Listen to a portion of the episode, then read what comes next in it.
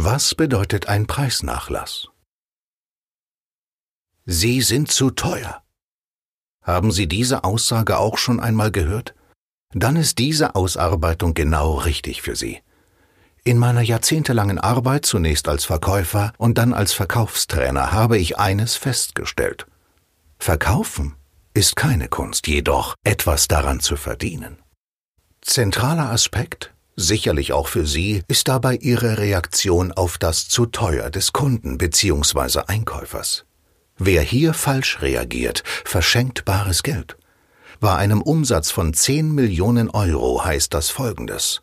Setzen Ihre Verkäufer drei Prozent höhere Preise in den Preisverhandlungen erfolgreich durch, erzielen Sie 300.000 Euro mehr Ertrag. Ganz zu schweigen von der teilweise nachlässigen Art der Gewährung längerer Zahlungsziele, die häufig massiv Geld kostet.